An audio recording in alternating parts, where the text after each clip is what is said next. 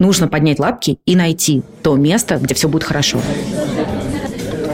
Мужчины поздравляют прекрасную половину нашего коллектива, чтобы вы всегда были украшением нашего стола. Я в этот момент подумала, я сельдь под шубой скорее или я мимоза? Слава богу, я весы, и нас все любят. Тут проблем как бы не было. Просто взять и кого-то начать булить. Наши всем известные миллениалы, бедные, дискриминированные. Знаете что, давайте будем побольше сучками. Возраст не влияет на то, как тебя будут воспринимать люди, если ты не зациклишься сам на этом. Ты сразу видишь на собеседовании, что что-то здесь не то. А зачем ты продолжаешь там сидеть? Типа, мы, конечно же, готовы нанимать, но только если ну вообще никого больше нельзя, а и прямо конец света остался один пенсионер, мы его наймем. И как это так? Оля, у тебя сейчас в сотрудниках люди из Казахстана. Приходите, я расскажу, как.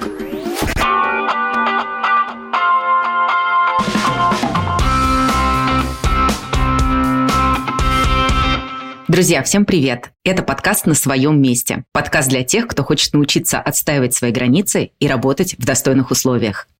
Меня зовут Ольга Лермонтова. Я карьерный стратег. У меня за плечами 15 лет карьеры в пяти странах и топовых компаниях, таких как Google и Microsoft. А еще я основательница платформы развития профессионалов карьерум. Это специальная платформа, где за последние 4 года более 11 тысяч человек научились работать по любви. А я Светлана Барн, карьерный коуч с большим опытом в поиске работы и поиске себя. Я говорю на 8 языках, жила в 10 странах, работала в международных компаниях по всему миру. Но главное, я помогла трем тысячам клиентов достижить достижении их карьерных целей. Мы фанаты построения карьеры. Нам нравится помогать людям полюбить свою работу, видеть возможности вокруг и создавать их самим. Но мы знаем, что на работе можно столкнуться с самым разным опытом, и он не всегда простой и радужный. Подкаст на своем месте выходит для того, чтобы мы с вами могли говорить о важных вещах. И вы знали и помнили, самое главное в вашей карьере – это вы сами. Мы сделали специальный бот для ваших историй. Ссылку на него вы найдете в описании. Вы присылаете нам свои истории, а мы, опираясь на свой профессиональный опыт и исследования, разбираемся с вашими запросами, чтобы после прослушивания эпизода вы почувствовали поддержку и поняли, что вам делать дальше. А если вам нравится слушать наш подкаст, лучшей благодарностью для нас будет ваша оценка и отзывы в Apple Podcast и сердечки в Яндекс Музыке. Так мы увидим, наш подкаст откликается, и его стоит делать дальше.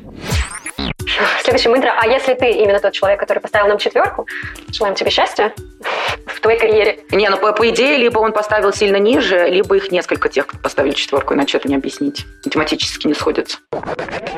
Ставьте оценки, рассказывайте о выпусках друзьям, которым они будут полезны, и отмечайте меня и подкаст Stories. Нам важно, чтобы подкаст услышало как можно больше людей. А теперь к выпуску.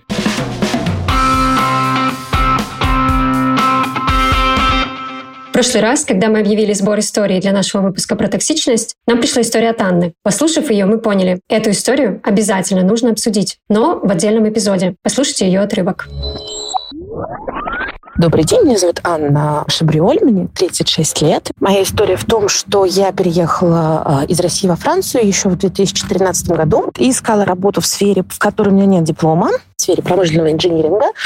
А, я работала в этой сфере в России, поэтому я была, в принципе, рада пойти работать ассистентом технического отдела в э, компанию индустриальную, промышленную, которая мне была интересна. И была почему-то абсолютно уверена, что я не могу претендовать на большее, я не могу претендовать на какие-то серьезные обучения, потому что у меня нет диплома. И, скажем так, весь коллектив именно так и склонял к тому же самому мнению. Допустим, специалисты даже административного порядка, которые были мужчинами, они получали повышение в том числе в технических должностях и продвижение по карьере. А вот ассистенты женщины никаких обучений, никаких прав и никаких возможностей не получали. Я бы, наверное, хотела начать с того, чтобы сделать небольшой дисклеймер. Все истории, которые мы будем обсуждать в этом и в других наших выпусках, мы обсуждаем их с точки зрения наших героев и героинь, потому что мы видим их только через призму их восприятия. Мы не можем знать, что действительно стало причиной тех или иных действий самих героев или тех участников их истории, о которых они нам рассказывают. Но если действительно в этой компании происходило вот такое разделение, и женщинам не давали возможности расти именно потому, что они женщины, то здесь присутствует дискриминация по половому признаку. Друзья, этот выпуск о неравенстве и в первую очередь о разного рода дискриминации. Мы хотим рассмотреть ее различные проявления в контексте карьеры. В выпуске не будет истории мужчин, но не потому, что мы считаем, что проблемы есть только у женщин. Просто так произошло, что для этого выпуска основные войсы мы получили именно от женщин. Если посмотреть на мировую статистику, то средняя разница между зарплатами мужчин и женщин на данный момент составляет 23% в пользу мужчин. 23% работающих женщин говорят о том, что испытывают дискриминацию по половому признаку. И только 6% мужчин тоже ее подтверждают. Конечно же, мы все понимаем, что существует такое понятие, как мужская гендерная социализация, и во многих обществах неодобрительно смотрят на мужчин, которые плачут на работе или жалуются на харасмент, буллинг и другие проявления токсичного рабочего места. Поэтому в эти 6% я лично не верю. Я считаю, что эта статистика выше. Но пока что данные все-таки говорят о том, что дискриминация в первую очередь затрагивает женщин. Поэтому в этом выпуске мы будем говорить про женщин. Давайте сейчас дослушаем продолжение истории и уже после этого обсудим ее. И, собственно, я это терпела в течение там шести с половиной лет, и дошло все до того состояния, что у меня был пакет клиентов, которые заключали со мной практически именные контракты и готовы были работать именно со мной как э, с техническим специалистом, а непосредственно начальство всегда указывало на то, что я не являюсь техническим специалистом, и быть им не могу, и знаний у меня для этого нет. То есть банально, допустим, когда шли разговоры с руководством о том, что, вы понимаете, у меня есть у меня куча кейсов, причем разрешенных, причем удачно разрешенных, и мне просто банально банальным текстом отвечали, а, да, но, но это же не ты, это же общий коллективный труд. Тем не менее, все-таки руководила этим процессом я, и результат получается моим. И это дошло до того, что да, уж уже прошло настоящее выгорание, настоящие неврозы. Я приняла твердое решение проработать с коучем этот вопрос, проработала и нашла совершенно другую работу, где в течение работы всего лишь четырех месяцев, тоже именно проект-менеджером на руководящей должности, именно в сфере промышленного инжиниринга. У меня точно так же нету диплома инженера, но я веду проекты, и у моего нынешнего нынешнего руководства не возникает даже сомнения в том, что я могу их вести. Ларчик открывался очень легко и просто. Нужно всего лишь найти адекватных людей, которые с удовольствием готовы давать шансы людям, которые мотивированы, которые хотят это делать.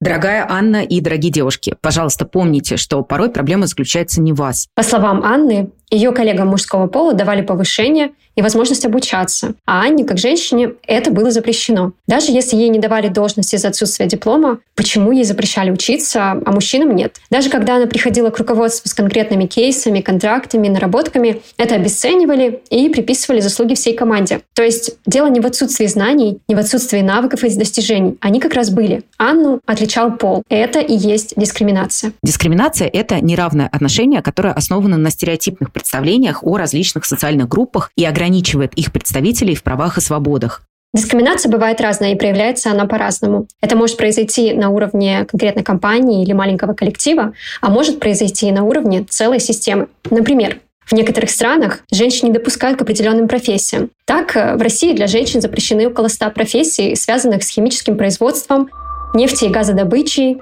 черной и цветной металлургией, Существование такого списка оправдывают заботы о репродуктивном здоровье женщин. Дискриминация здесь заключается в том, что своего рода власть имущие принимают решения за женщин о том, как им пользоваться своим телом, своими репродуктивными способностями, своей жизнью и выбирать именно те профессии, которые помогут им эти функции реализовать, когда, возможно, в жизни конкретной женщины это не является приоритетом, и она действительно всю жизнь мечтала работать э, там в нефтегазе на конкретной профессии, которая ей по той или иной причине сейчас запрещена женщина. Я бы еще добавила, что дискриминация по отношению к женщинам проявляется не только в недопуске к определенным профессиям, но и в возможности пробить так называемый стеклянный потолок и пробраться на топ должности. Если посмотреть на статистику по крупным компаниям по всему миру, то если на линейных позиций женщин сейчас в современном мире все-таки более-менее столько же, сколько мужчин, то чем выше мы поднимаемся по иерархической лестнице, начинаем смотреть на позиции директоров, топ-менеджеров, то там количество женщин уменьшается кратно на каждой ступеньке. Ситуация, когда женщине сложно или невозможно преодолеть невидимый социальный барьер, чтобы продвинуться по карьерной лестнице, и это как раз тот самый стеклянный потолок, про который, Оль, ты уже сказала. Эта метафора впервые была применена Мерлин Лоден, которая во время своего выступления на Нью-Йоркской женской выставке как раз использовала этот термин. Лоден сделала заявление о том, что зачастую продвинуться по карьерной лестнице женщина не может не из-за недостатков социализации и плохой самооценки, а из-за невидимого барьера, того самого стеклянного потолка.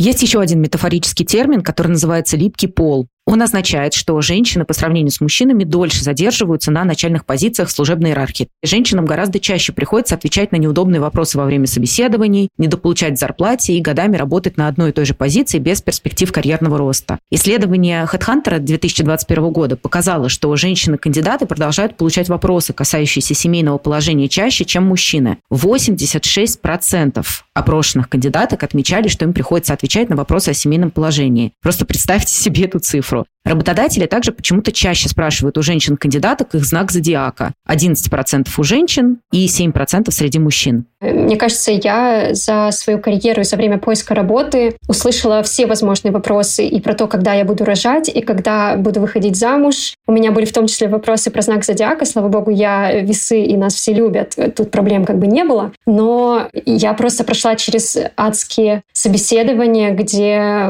из меня хотели просто вытащить все внутренности, а я всячески отбивалась, отказывалась, доказывая, что это не ваше дело, когда, от кого и в какой стране мне нужно будет рожать. Кстати говоря, мне ни разу в жизни ни в одной компании не задавали никаких неудобных вопросов. Но это, кстати, Свет, может быть связано с тем, что я тоже весы.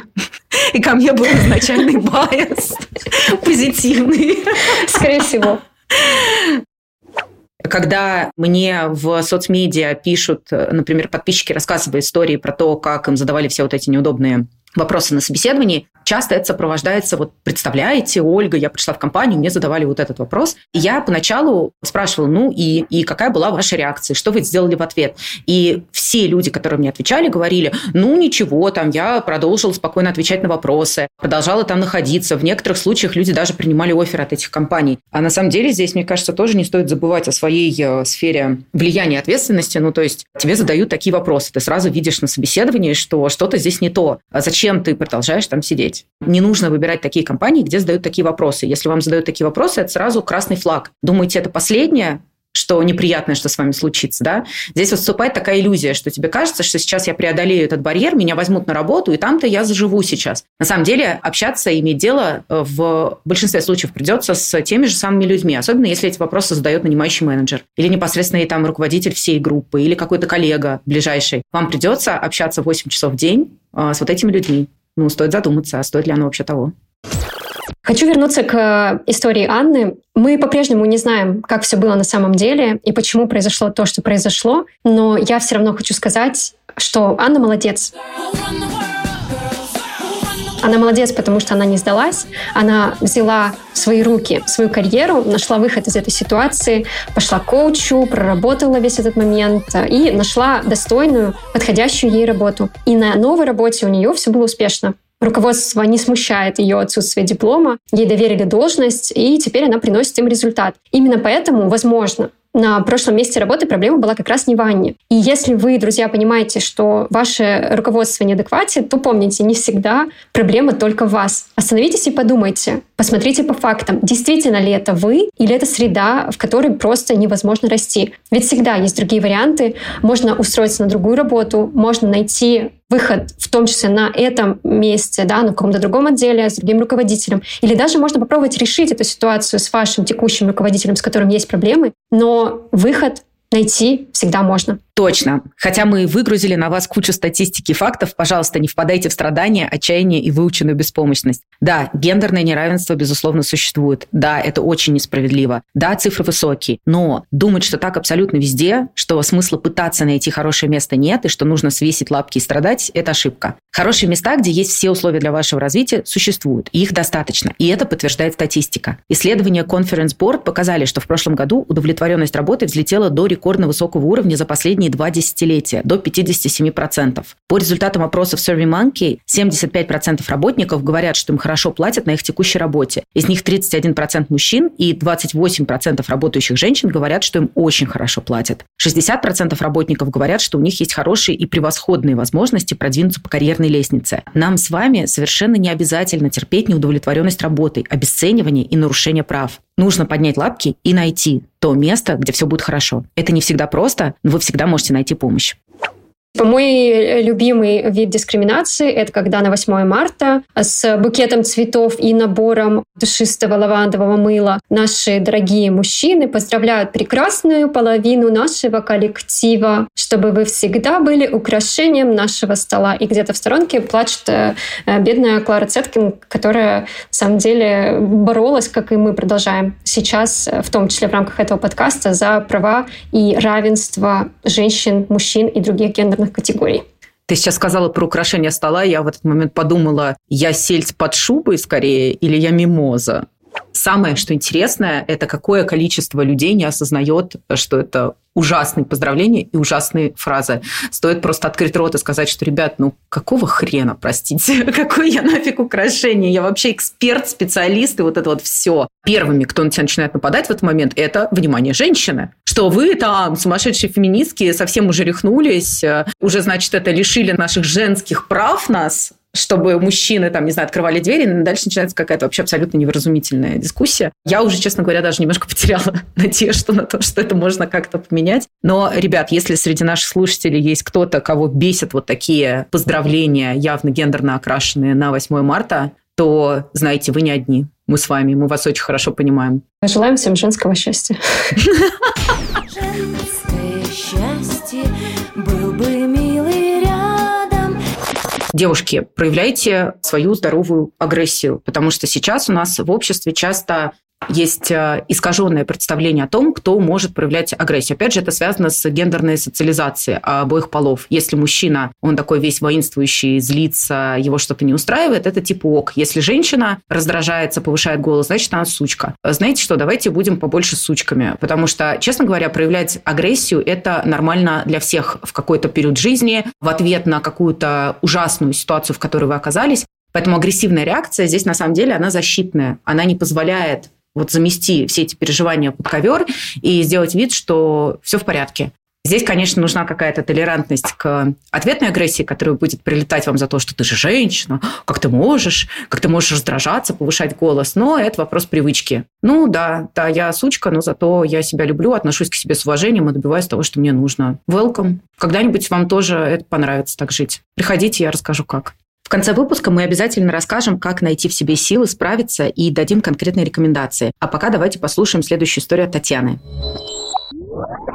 Буллинг был в самом начале моей карьеры, в одном из первых мест, когда я была слишком молодая, а мои подчиненные были в разы старше меня. Я пришла в компанию, одну из крупнейших, и у меня был отдел из 25 человек. Была девушка, которая 45 плюс, а мне тогда было, дай бог, 25. И она, короче, саботировала мои указания, начала там всех остальных агитировать за то, чтобы саботировать указания, всячески сомневалась в моей профкомпетенции. У нее функционал был продажи рекламы. Продавала она ее из рук вон плохо, и у нас есть митинги, минутки, когда мы там обсуждаем планы на день. Она начала это саботировать, что-то высказывать громко, поскольку я работала тогда еще первые там дни, было это максимально неловко. Честно говоря, как я себя чувствовала, паршиво я себя чувствовала. Апофеозом стало то, что я еще стала кого-то замещать. Получилось, что у меня еще больше функционала, мне наделили еще второй отдел. И в итоге как бы я месяц вот с ней поборолась, у нас было миллион встреч тет-а-тет, когда мы пытались обсудить, в чем проблема. Но по факту это было просто неприятие на физическом даже уровне, наверное. И я ее просто уволила, и мы забыли об этом. Наша героиня в начале сообщения упоминает термин буллинг. Буллинг – это намеренная постоянная травля, при которой явно прослеживается неравенство сил обидчика и агрессора. Про буллинг обычно говорят в контексте детей, когда говорят о школьной травле. А вообще буллинг происходит от английского bullying – запугивание. В русском языке используют понятие травля. Для взрослого буллинга используется термин мобинг. С этим столкнулась Татьяна. Хочу еще раз подчеркнуть, что мы, опять же, понимаем эту историю так, как нам о ней рассказывает героиня. И героиня сделала упор на возрасте, рассказала, что была большая разница. Возможно, это стало в том числе причиной какого-то неприятия ее авторитета, но мы не знаем точно. Мы не знаем, почему а сотрудница и другие их коллеги решили ее булить, да, относиться к ней предвзято и неправильно, некорректно. Возможно, причиной тому послужил возраст. Это проявление своего рода эйджизма, и мы об этом еще поговорим. Возможно, это был буллинг, основанный не на этом. Потому что целенаправленным издевательствам в корпоративной среде действительно очень часто подвергаются новенькие сотрудники. Они попадают в уже сформировавшийся коллектив и по отношению к себе могут испытывать буллинг, могут испытывать некорректные отношения и токсичность, о которой мы уже говорили в прошлом выпуске. Наиболее распространенными вариантами издевательств являются распускание слухов, обсуждение за спиной, исключение из коллективных мероприятий, принуждение к сверхурочной работе. Это могут быть неуместные оскорбления, может быть критика или придирки к выполняемой работе. И это может происходить не только потому, что есть разница в возрасте. На это есть много других причин. Свет, ты сейчас, когда комментировала историю Татьяны, я вспомнила про то, что на самом деле в начале карьеры у меня тоже была история, когда более старший коллега, не являющийся моим непосредственным руководителем, но являющийся более высоким по статусу мужчиной, чем я на тот момент, всячески вот тоже выпускал какие-то комментарии, а, присаживался ко мне за рабочий стол и так снисходительно со мной общался, критиковал. Ну и, в общем, такой посыл был всегда, что типа, что ты, деточка, понимаешь вообще в том, что ты делаешь. И это прослеживалось и на общих встречах. То есть он мог что-то такое закинуть, какую-то такую реплику после моих высказываний, которая в итоге вызывала у всех остальных собравшихся на встрече такую улыбку тоже снисходительную, типа, да, она вообще не понимает, о чем она говорит.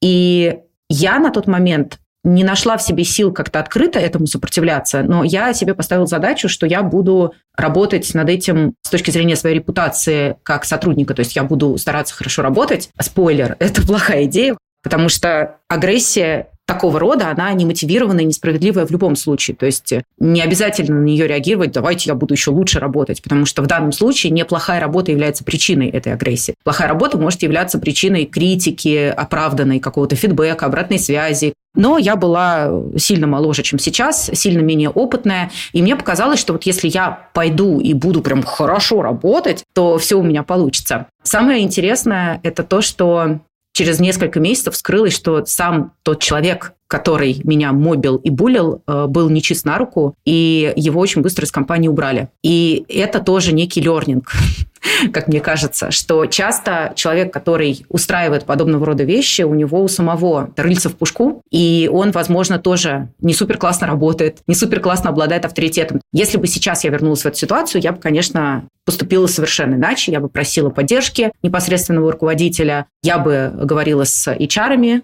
на самом деле поддержки может быть больше, чем вы думаете. Ну, мне казалось, что это все как-то так неуместно, и все как-то так вот э, непонятно в полутонах формулируется, что вроде как ни к чему не прицепиться толком, я буду выглядеть еще глупее, если я начну про это разговаривать. Так вот, сейчас, в почти 39 лет, я считаю, что как раз-таки надо, надо активно про это разговаривать. Оля, спасибо тебе большое за классный пример и классный совет и рекомендации. Здорово, как ты в ретроспективе сейчас видишь еще больше возможностей. Надеюсь, что для наших слушателей это станет мотивацией.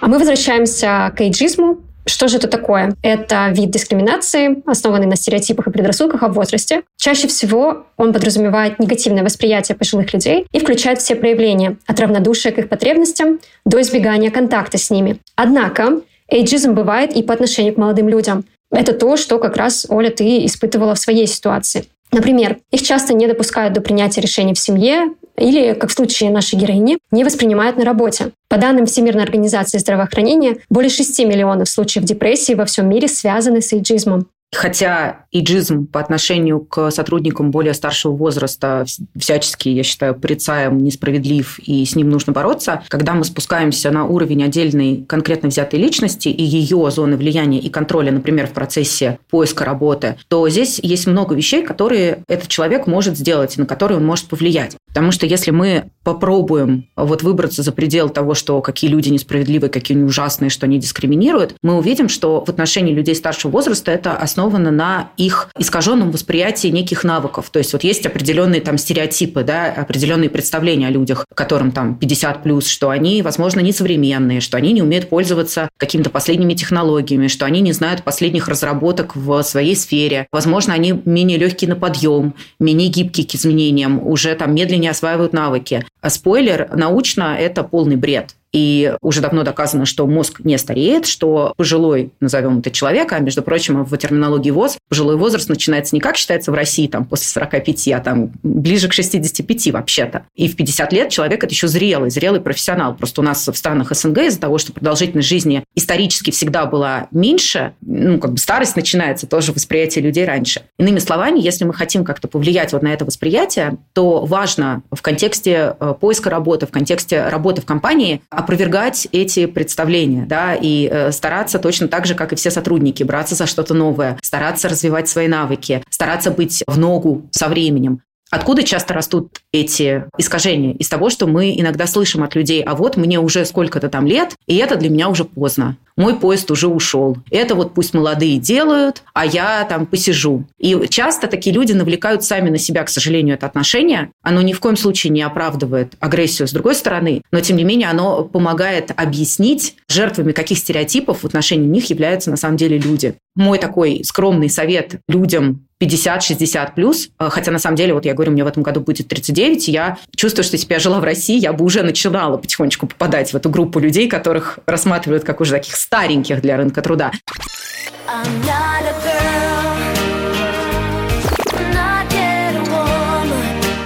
Я бы вот на их месте, я бы показывала, что я ого-го, что у меня куча навыков, что я постоянно нахожусь в апдейте по поводу последних событий в своей сфере, в своей нише, в своей отрасли, что я на «ты» с э, технологиями, что я постоянно учусь чему-то новому. То есть с поведенческой точки зрения ко мне не может быть вообще никаких вопросов. И чувствовала бы себя уверенно хотя бы внутри себя, что я точно знаю, что я соответствую текущему рынку.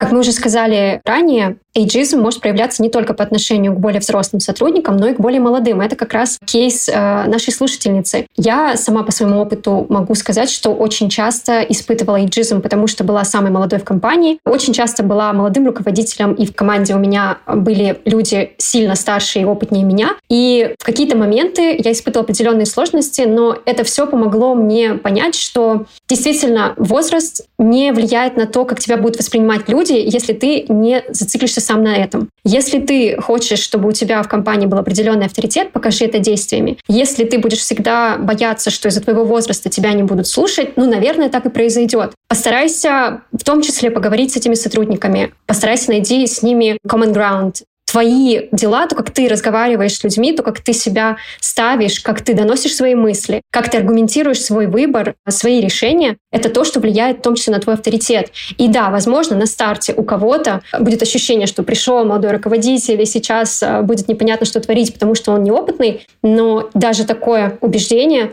можно будет всегда преодолеть. Эти люди сталкивались, возможно, с молодыми руководителями, которые вели себя не очень адекватно, но это не значит, что в твоем кейсе это повторится, и эйджизм в твою сторону тоже будет вечным.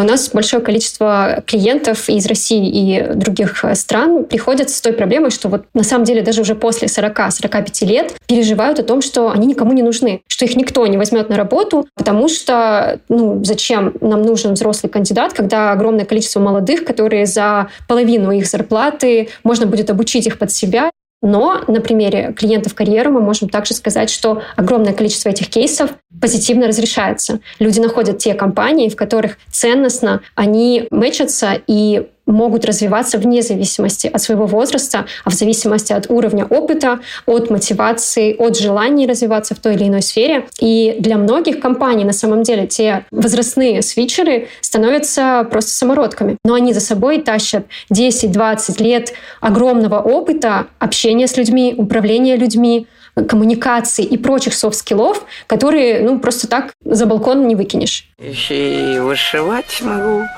и на машинке тоже только 4 из 10 российских компаний готовы нанимать соискателей пенсионного возраста наравне с более молодыми в связи с отсутствием молодых специалистов, как комментируют работодатели. Еще 3 из 10 компаний рассматривают соискателей пенсионного возраста в порядке исключения, если силы позволяют работать. Вот мне жутко интересно, здесь пенсионный возраст – это после 67 или после 60, или это я уже, на самом деле, в пенсионном возрасте, просто не знаю об этом. Ну, ставят огромный камень перед горой, и ты начинаешь его тащить и, как бы в гору. И вот если камень тебя задавил, значит, сил не осталось. Если камень удалось перекинуть через э, вершину, значит, силы есть. Пойдемте к нам на менеджера поддержки. Я думаю, что так. Вот мы много поговорили про дискриминацию по половому признаку, по возрасту, а мне кажется, существует большее количество разных видов дискриминаций. Например, по внешнему виду. Знаменитая история с татуировками. Огромное количество молодых ребят приходят в карьеру, мы говорят, а мне вот мама, папа сказали, что если я себе сделаю татуировку на руке, то меня никем, кроме разработчика с удаленной работы, и не возьмут. Я, честно говоря, вообще не сталкивалась ни с чем подобным. Видимо, потому что в IT вообще лояльность более высокая, но допускаю, что в каком-нибудь суперформальном банке или на какой-то роли, где типа нужно встречаться с заказчиками, а это типа неприлично, это как это так, ты в костюме весь такой причепуренный, и у тебя там татуировка на груди, это вообще что такое? В нашей конторе за портаки пояснять принято. Существует много дискриминации по признаку сексуальной ориентации и гендерной идентичности. Могу привести пример того, что у меня на одном из последних мест работы, когда я еще работала в корпорации, был коллега из э, Южной Африки, гей, и он открыто говорил о том, что он гей только в тот момент, когда он встречался с коллегами в UK, потому что сам он из Южной Африки, где это как бы не особо приветствуется, ну, по его словам, а работал он при этом в Дубае.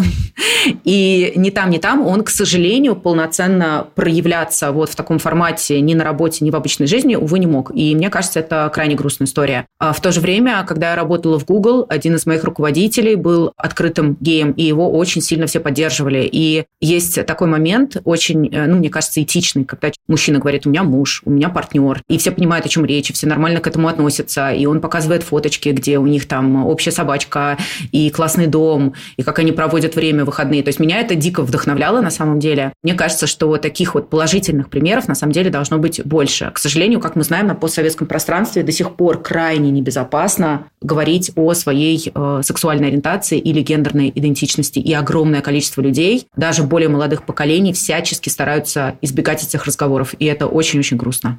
Вообще дискриминации есть бесконечное количество видов, и это начинается от того, в каком семейном положении ты находишься. То есть если у тебя семья, и ты будешь тратить время на детей, это может относиться и к мужчинам, и к женщинам. Это в том числе может распространяться на уровень образования. Есть кейсы дискриминации по стране, по религии. Также это возраст, это может быть цвет кожи, психические расстройства, этническая принадлежность, поколение, наши всем известные миллениалы, бедные, дискриминированные, постоянно по жизни, сама себя к ним отношу. И в том числе, может быть, даже локация, место твоего рождения, а, твое гражданство и так далее. Когда я только начинала свою карьеру, очередная рубрика Оля, усыпанная сединами, значит, рассказывает про начало карьеры. Была вот эта фишка, что было большое количество ребят, которые приезжали работать в крупные корпорации из э, провинции, из разных городов. И э, было какое-то, знаете, такое отношение к москвичам, что типа это какие-то обленившиеся твари, которые здесь родились, и поэтому у них, наверное, вообще никакой мотивации нет особо работать. А вот ребята, которые приехали, им нужно как-то выживать и как-то квартиру снимать, и вот это все, вот они-то как раз э, трудолюбивые. Я на себе много раз такое отношение чувствовала, хотя, в общем, оно, ну, как мне кажется, ничем не было оправдано. Да, я родилась в Москве, но мне, например, не нравилось в 20 там, лет жить, продолжать жить с родителями. Я искала возможности тоже снимать квартиру и тоже зарабатывать не меньше, чем все остальные коллеги. А еще по локации, мне кажется, такой интересный тоже признак более старшего поколения. Я часто слышу от старших родственников пренебрежение в сторону бывших советских республик. Вот там Казахстан, Узбекистан. И людей, которые оттуда приехали. Мол, э, в советское время это были какие-то недоразвитые места, где вообще ничего нормального не происходило. И как это так, Оля, у тебя сейчас в сотрудниках люди из Казахстана? Это типа что, они там из степных полей, там чего-то такое вот это. Я просто, я когда впервые это услышала, у меня глаза просто были размером с голову. 21 век, почитайте, поисследуйте, как бы куча ребят классных, талантливых. Ну, как бы вообще, да вы понимаете, чего вы, блин, несете? Кстати, о сотрудниках из Казахстана, коими я являюсь. Я родом из Казахстана и безумно люблю свою страну. И я в свое время очень часто сталкивалась с дискриминацией по гражданству, да, по тому, откуда я родом. Часто потому, что люди просто не слышали о моей стране. Это э, такой определенный уровень ignorance, который присутствует в том числе в некоторых странах на Западе, которые, когда я говорю, что я из Казахстана, сначала перебирают все возможные страны, которые они слышали, пытаясь понять, почему я говорю что-то, что они не слышали. И я, э, как э, честный гражданин, всем намеренно даю лекцию о том, какая это прекрасная страна, и чем мы славимся, и почему мы сейчас развиваемся так стремительно Но знаешь, Света, своего списка меня больше всего задела история с психическими расстройствами, потому что, на самом деле, такая тема очень важная. И э, мне кажется, сейчас в современных обществах э, прикладываются огромные усилия э, всеми людьми и учеными, и, и просветителями к тому, чтобы дестигматизировать э, психические расстройства. Многие из поколения наших родителей, бабушек, дедушек считали, что, в общем, либо ты совсем, ну, типа, того, сумасшедший, и тогда тебе нужно лечиться в психиатрической клинике, там, ходить к психиатру, пить таблеточки, либо ты здоровый человек. А сейчас мы понимаем, что психика э, человека – это сложное устройство, и в ней есть некий спектр, и что так называемых нормотипичных людей не так уж и много. У большинства из людей есть, назовем это, особенности. И часто э, до сих пор люди про это не знают и считают, что э, какая-то из этих особенностей может быть препятствием для работы и воспринимают это не как особенность, а как диагноз. Да? Вот хороший пример – биполярное расстройство. Во-первых, начнем с того, что куча людей в профессиональном контексте да, шутят да, с использованием этого термина, что типа вот, у него сегодня одно настроение, завтра другое, похоже, у него биполярка, не понимая, что вообще это не супер классно так говорить изначально, некрасиво. И заканчивая тем, что, в общем-то, биполярное расстройство – это штука, которая нормально вводится в фазу ремиссии, нормально лечится, если человек прикладывает к этому какие-то усилия. Совершенно непонятно, почему по этому признаку нужно дискриминировать. То есть люди, не разобравшись, уже делают какие-то выводы. Здесь как раз очень важный момент обучения, самообучения, просветительской деятельности, не оставаться в шорах и не оставаться в представлениях 20-30-летней э, давности. На самом деле это вещи, с которыми всем нам так или иначе придется уметь работать и учиться, предотвращать, лечить, когда это уже произошло, сталкиваться с этим и как сотруднику, и как руководителю сотрудника, который выгорел или э, попал в депрессию. Да? Нельзя на это ставить стигму, потому что это нашу же жизнь в дальнейшем сильно усложнит. Мы сами тогда не будем понимать, как с этим работать, как с этим справляться. У меня, кстати, есть классный пример. Одна команда, в которой я работала в течение года, достаточно такая прогрессивная, толерантная, в том числе мы знали друг о друге очень много информации, в том числе о том, с какими ментальными сложностями каждый из нас э, сталкивается.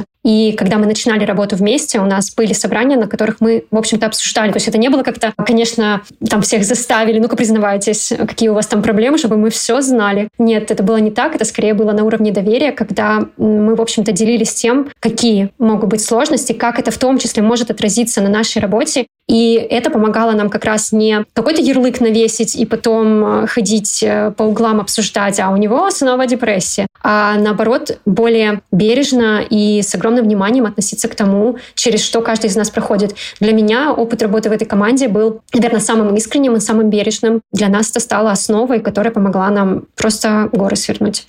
Если нас слушают руководители, то обратите внимание на эту историю. Мне кажется, важно вам особенно занимать э, функцию человека, который создает вот это безопасное пространство для своей команды, для того, чтобы люди могли делиться такими своими особенностями и переживаниями, и чтобы они понимали, что с вашей стороны они не столкнутся с порицанием, э, засмеиванием. И здесь вы, как руководитель, только сильно выиграете, потому что если сотрудник осознанно относится к своим особенностям, готов ими делиться и готов организовывать свою работу так, чтобы всем было лучше и удобнее, то это для вас же огромный плюс.